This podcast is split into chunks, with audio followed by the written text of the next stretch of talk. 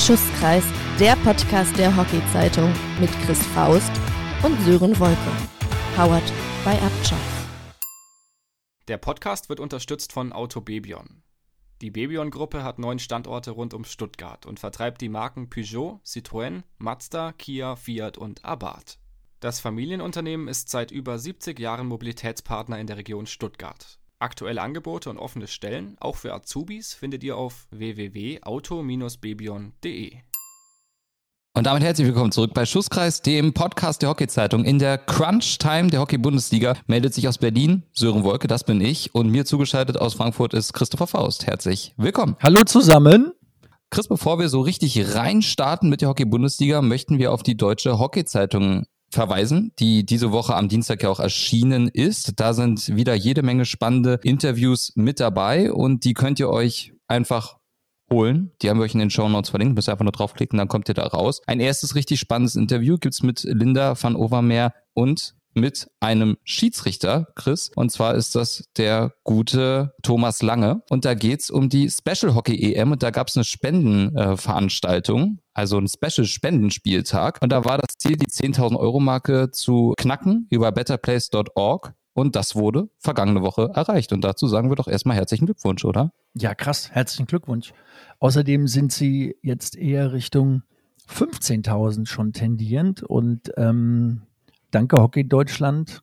Großartige Geschichte. Und je näher wir der Special Hockey Europameisterschaft kommen, werden wir auch nochmal ein Special mit den Special Hockeys machen. Und äh, freut euch drauf.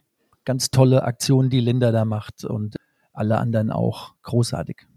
Mit der Special Hockey EM beschäftigen wir uns dann im Juni, wie gesagt, dann nochmal mit einer Special-Folge. Da könnt ihr euch jetzt schon drauf freuen. Wir haben ja auch noch unsere Ehrenamtsfolge. Die werdet ihr dann auch noch im Sommerloch was bei uns ja gar kein Sommerloch ist, dann hören. Und jetzt kommen wir zu einem weiteren Interview. Das konntet ihr nicht hören, aber das könnt ihr lesen in der Deutschen Hockey-Zeitung. Und zwar mit einer Dame, die auch eine gewisse Vergangenheit mit diesem Podcast-Format hat. Nämlich mit Franziska, aka Sissy Hauke. Und sie hat ihr letztes Bundesliga-Heimspiel beim Harvesteruder THC über die Bühne gebracht. Chris leider nicht ganz so erfolgreich. Es gab in Spiel 1 gegen Alstern 2 zu 6. Und das ist so ein bisschen, sage ich mal, die Einleitung für unseren kleinen Liga-Block. Ja, war leider ziemlich deutlich. Interview ist sehr interessant. Sie ist auch der Meinung, sie kann jetzt ruhigen Gewissens abtreten und ihre Girls da alleine lassen.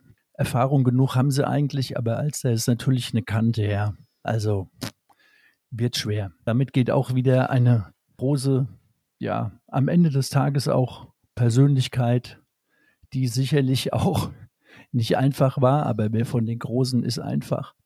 Wir werden sehen, was die habest du der Mädels dann in Zukunft ohne Sissy Hauke machen.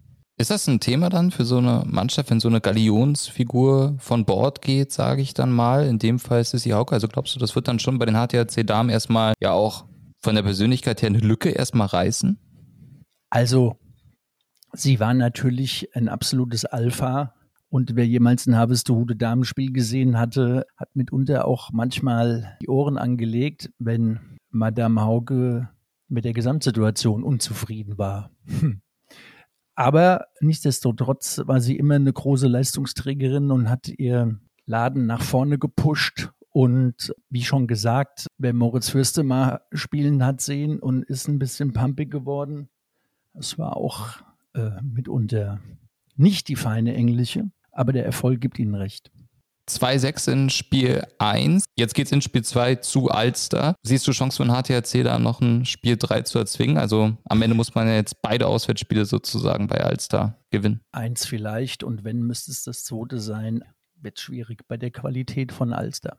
Also, da sind wir gespannt und jetzt bleiben wir ein bisschen in der Damenhockey-Bundesliga. Und da muss man sagen, wir hatten nicht so die richtig überraschenden Ergebnisse, so wie bei den Herren. Ein Ergebnis, das dann aber doch so ein bisschen aus der Reihe gefallen ist, war ein Playdown, nämlich das der beiden Staffelletzten zwischen dem Bremer HC und dem TSV Mannheim Hockey. Und da war der Bremer HC ja bis zum letzten Spieltag vermeintlich involviert im Kampf ums Viertelfinale. Und dann kam es zu dieser folgenschweren Verletzung von Lena Frerichs auf Seiten vom Bremer Hockey Club und die könnte, jetzt wollen wir vielleicht vielleicht nicht alles darauf ablegen, aber am Ende muss man sagen, vielleicht ist es dann doch das entscheidende bisschen gewesen, was den Bremer AC eine Liga tiefer schickt. Und jetzt habe ich lange ausgeholt. Beim TSV Mannheim Hockey Chris gab es ein saftiges 4-1 für den TSV. Ja, krass. Sicherlich mit die Überraschung des Spieltags. Und anscheinend hat die schlimme Verletzung, trotz dass die Bremer Mannschaft nicht nur aus ihr besteht, aber anscheinend scheint sie das doch mächtig aus dem Konzept gebracht haben. Und ich glaube, dass der TSV nicht chancenlos nach Bremen fährt. Das wäre sicherlich die große Überraschung, ja.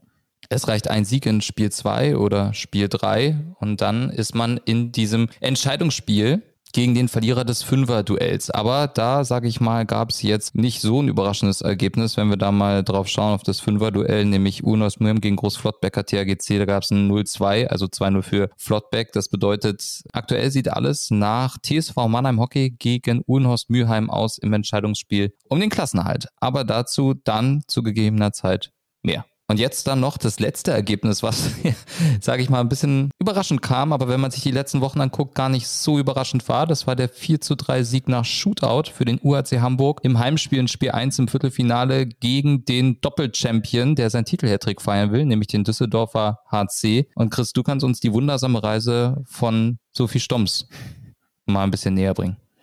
Ja, Sophie Stomms hatten wir schon mal in vergangenen Podcast darüber berichtet. Eine schweizerische Holländerin, die vor ein paar Jahren zum UAC ist und dort gut eingeschlagen hat, jetzt auch im Sommer nach Holland wechselt. Ihr Bruder spielt schon äh, bei Klein Switzerland, der Boris. Die konnte gar nicht spielen, war verletzt.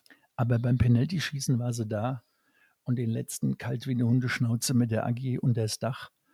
Äh, schon Wahnsinn. Man muss aber dazu sagen, dass der DAC ohne Nathalie Kubalski gespielt hat die Penalty-Killerin überhaupt. Und das war sicherlich eine gewisse Schwächung.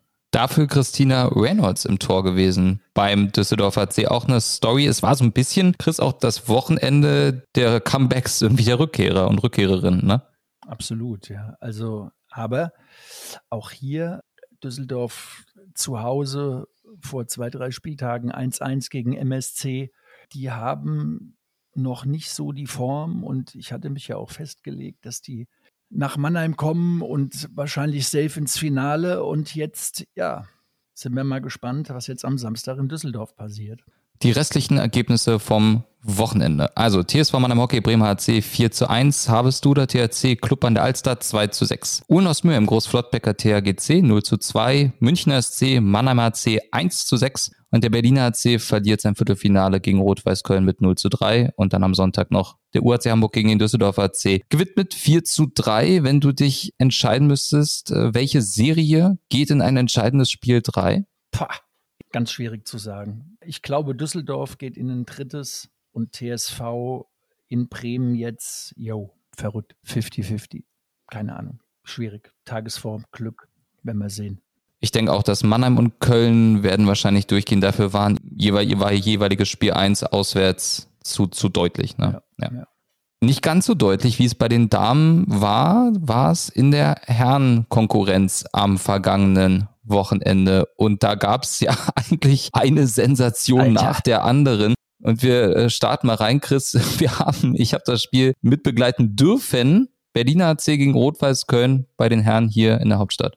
Tja, unglaublich. Ich dachte, der Ticker hängt oder jemand hat sich vertippt. Also, okay, Kapitän Mats Krambusch zu Hause geblieben, weil sie ihr Baby erwarten ist definitiv ein Argument. Aber der Spielverlauf, Sören, du warst Augenzeuge, dann mal wieder gelb wegen Unzufriedenheit mit der Gesamtsituation vom kleinen Herrn Krambusch, was sicherlich kontraproduktiv war und auch prompt bestraft wurde. Ja, Wahnsinn. Führt Köln 2-0 und verliert 3-2. Und Sören, Herr Augenzeuge, bitte sprechen Sie. Ich kann gerne berichten. Also ich muss sagen, es stand zur Halbzeit ja 2-0 für Rot-Weiß Köln und das war so ein bisschen auch die Stimmung auf der Anlage nach Toren von ähm, Christopher Rühr und Maximilian Siegburg. War so ein bisschen zur Halbzeit gut, okay. Na, das ist so ein bisschen das Spiegelbild der letzten Wochen. Äh, man wird dann halt sehen, wie man sich hier noch verkaufen kann in Halbzeit Nummer zwei.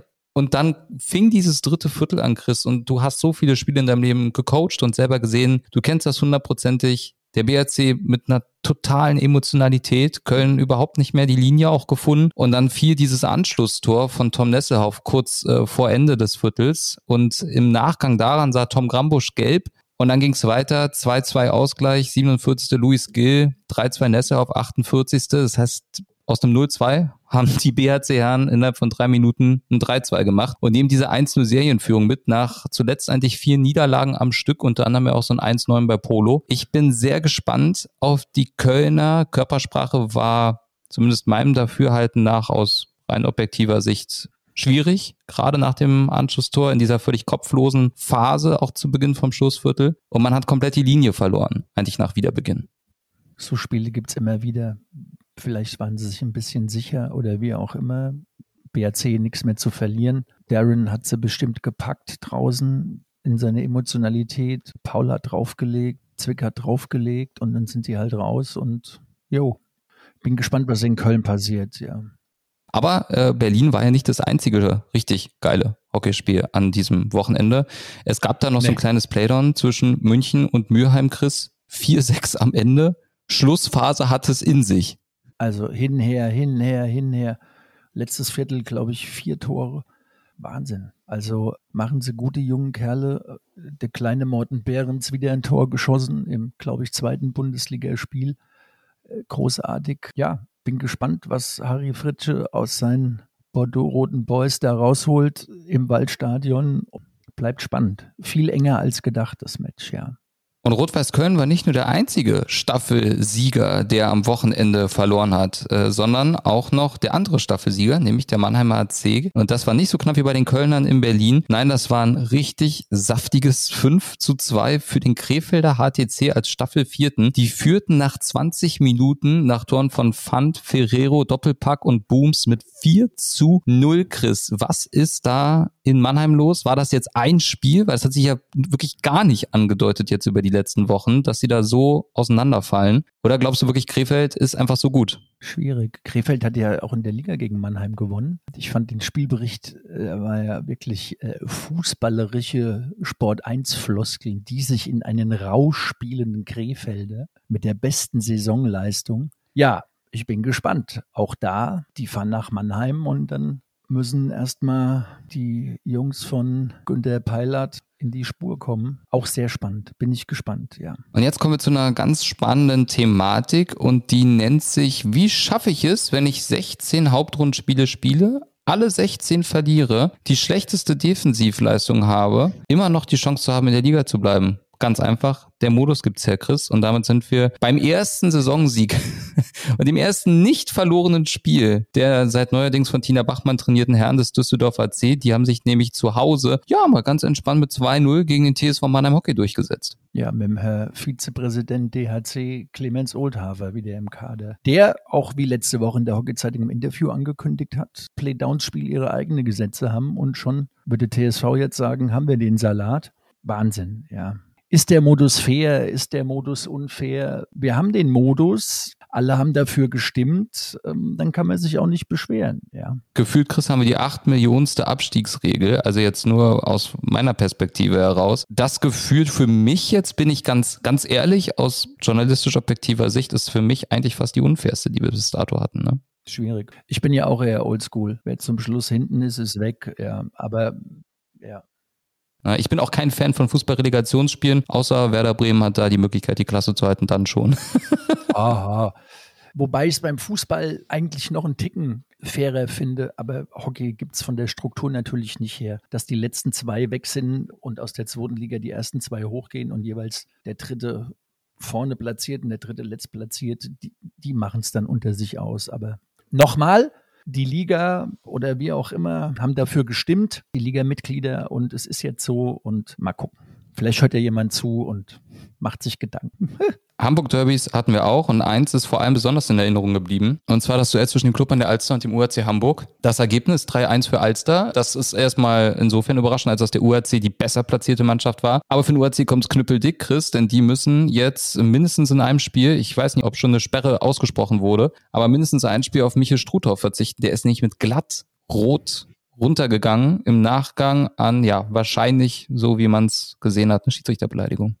Tja, die jungen Leute Nationalspieler, wechselt zu Rot-Weiß Köln und der gleiche Michel Struthoff, der in Hamburg nach dem EM-Finale der Europameisterschaft einen ähnlichen Aufriss gemacht hat. Kann man nicht gutheißen. Ich habe damals schon geschimpft, guter Spieler, aber muss dringend was an seinem Setup ändern. Punkt. Sind wir gespannt, inwiefern auch das für UAC, also ich glaube, dass das eine Schwächung ist, darüber müssen wir, glaube ich, jetzt nicht groß diskutieren, das ist völlig klar. Und dann noch ein Ergebnis äh, sind wir euch noch schuldig, weil wir haben tatsächlich ansonsten jedes Spiel hier besprochen und das war HTRC gegen Polo 1 zu 2 im zweiten Hamburger Derby, also Polo nimmt den Sieg mit Chris. Wir gehen einmal jetzt doch ganz kurz die Serien durch mit einer Bitte um Einschätzung von dir. Wie sieht's aus? Wer setzt sich in den Playdowns durch? Wer fährt nach Mannheim? Und wir starten rein. Berliner C, Rot-Weiß Köln, Serie steht 1-0 für die Hauptstadt. So gern ich die Jungs mag und auch immer für am Ende des Tages Außenseiter bin, glaube ich doch, dass sich Rot-Weiß durchsetzen wird. Sorry, Sören. Kann ich komplett mit leben an der Stelle. Gehe ich tatsächlich aber nicht mit, aber ich bin ja hier auch nicht der Experte von uns beiden. Wir sind gespannt. Dann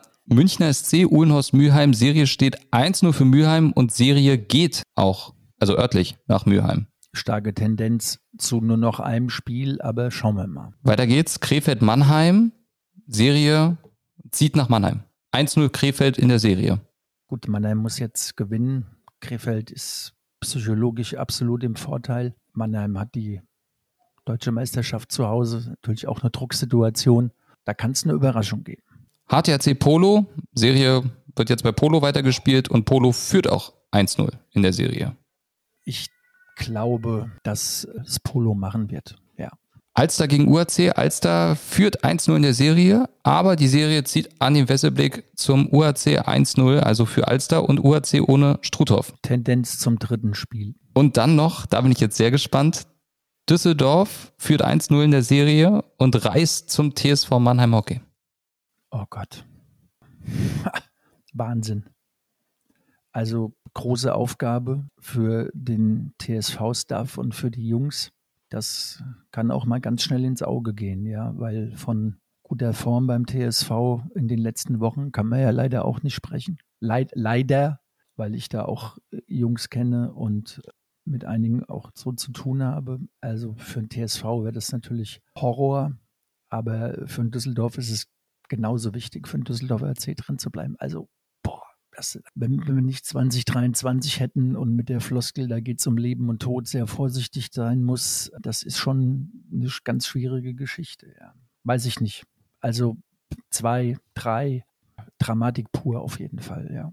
Einer von beiden wird am Ende absteigen. Mannheim oder Düsseldorf. Das erfahrt ihr dann auch nächste Woche bei uns bei Schusskreis. Aber wir sind noch nicht fertig, denn ich habe gesagt, viele reisen ja durch Deutschland. Einer ist ein bisschen weiter gereist. Und das ist der FIH-Präsident Tayyip Ikram. Der war nämlich in Berlin zugegen, in der Hauptstadt, weil da der DHB-Bundestag ja getagt hat, unter anderem ja auch gewählt hat. Und da war dann auch der große, große internationale Chef da und Udi Meier hat ihn getroffen zum Interview, das siehst du in der DRZ nach, die unten in den Show Notes verlinkt ist. Chris, und da kommen ein paar ganz spannende Sachen aufs Tablett. Zum Beispiel der wasserlose Kunstrasen als Beitrag zum Nachhaltigkeitsprojekt im Hockeysport. Also der wasserlose Kunstrasen klingt für mich schon mal nach der Erfindung schlechthin. Ja, ist aber jetzt auch nichts Neues. Wird ja jetzt angestrebt. Und die FIH ist auch jetzt verstärkt dahinter, nur noch internationale Turnieren auf so einem Untergrund zu spielen bin ich mal gespannt. Wesentlich interessanter finde ich, dass Tayyab der Hockeywelt Mut macht, dass unser Hockey olympisch bleibt und dass quasi das Hockey 5 im Prinzip keine olympische Zukunft hat, finde ich mal eine großartige Aussage auch. Und dass er jetzt auch schon in seiner bis jetzt kurzen Amtszeit wieder kleinere Hockeynationen in die FIH eingeführt hat, wie Peru und ist der Meinung, dass für die kleineren Länder Hockey 5 sicherlich eine Möglichkeit wäre. Und das finde ich jetzt schon mal. Hallenhockey hat er uns leider auch keine Hoffnung gemacht, olympisch zu beenden. Aber Tayyab war ja, wie gesagt, früher als Leiter der Mastercoach-Ausbildung viele Jahre schon viel in Deutschland und äh, ist eigentlich so laut Interview auch ein kleiner Deutschland-Fan ist wirklich interessant zu lesen und zu empfehlen. In jedem Fall. Und ich bin sehr gespannt auch, wie sich das Ganze da weiterentwickelt, auch mit der FIH und Hockey 5, Chris. Ich weiß, du hast ja auch, ich sag mal, eher kleinere Länder auch gecoacht, wie beispielsweise Tschechien, Ja, wie beispielsweise auch die Schweiz. Wie ist das? Glaubst du, Hockey 5 ist wirklich was für Länder, um sich mal auch weiterzuentwickeln nochmal? Um auch mal erfolgreich zu werden sportlich? Ja, gerade in den kleinen Ländern wird das jetzt auch sehr forciert. In Lausanne war ja schon dieses Hockey 5 Turnier am Hafen Beachvolleyball-mäßig aufgezogen. Das war eine großartige Geschichte und für die kleineren Nationen ist das wirklich gut, ja. Also bin gespannt, wie es da weitergeht. Das ist alles nachzulesen in der Deutschen Hockey-Zeitung. Chris, und jetzt kommen wir zum Abschluss der Folge nochmal ja, auf ein sehr trauriges Ereignis zu sprechen. Eine Nachricht, die uns gestern, also wir nehmen am 17. Mai auf, ereilt hat. Und zwar, das ist der Tod von Rudiger Hinl. Ja, Keule ist gestorben, Rudiger Hinl ist gestorben, die Oberkeule. Auf dem Weg nach Hiesfeld zum Training, was sich jetzt hier in den Trainerkreisen erzählt wird, ging es ihm nicht so gut im Fahrzeug und musste anhalten und hat wohl das Herz nicht mehr so mitgemacht. Alles jetzt noch äh, unbestätigt.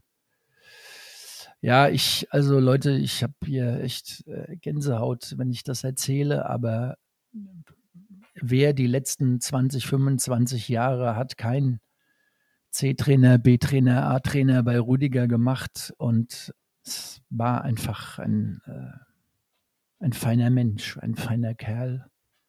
1992 mit den Damen des DHB die Silbermedaille in Barcelona Terrassa gewonnen und in so vielen Vereinen in Westdeutschland gearbeitet und zig Nationalspieler, Spielerinnen betreut und einfach ein cooler, netter, lieber Mensch. Und mit 64, boah, der wird fehlen. Die Lücke ist schwer zu ersetzen. Also Lehrkommission im BHV alles gemacht, ja. Wahnsinn. Es ist immer noch alle geschockt. Wenn ihr mal in die Social Media guckt, alle, da ist alle. Jeder hat ein Rüdi, Rest in Peace drin, Keule, mach's gut, Keule. Ja, auf der einen Seite sehr schön, äh, aber gefühlt 20, 25 Jahre zu früh natürlich. Das Leben ist kurz, Leute. Ja. Rüdiger Hene hinterlässt Familie und Freunde. Und den möchten wir, glaube ich, Chris, ich kann auch für dich sprechen, äh, im Namen vom kompletten Schusskreis-Team, was dahinter steht, dann auch unser herzliches Beileid und unser herzliches Mitgefühl ausdrücken. Und deshalb würden wir jetzt auch für Rüdiger Hene einen kleinen Moment der Stille im Gedenken an ihn einlegen wollen. Mach's gut, Keule.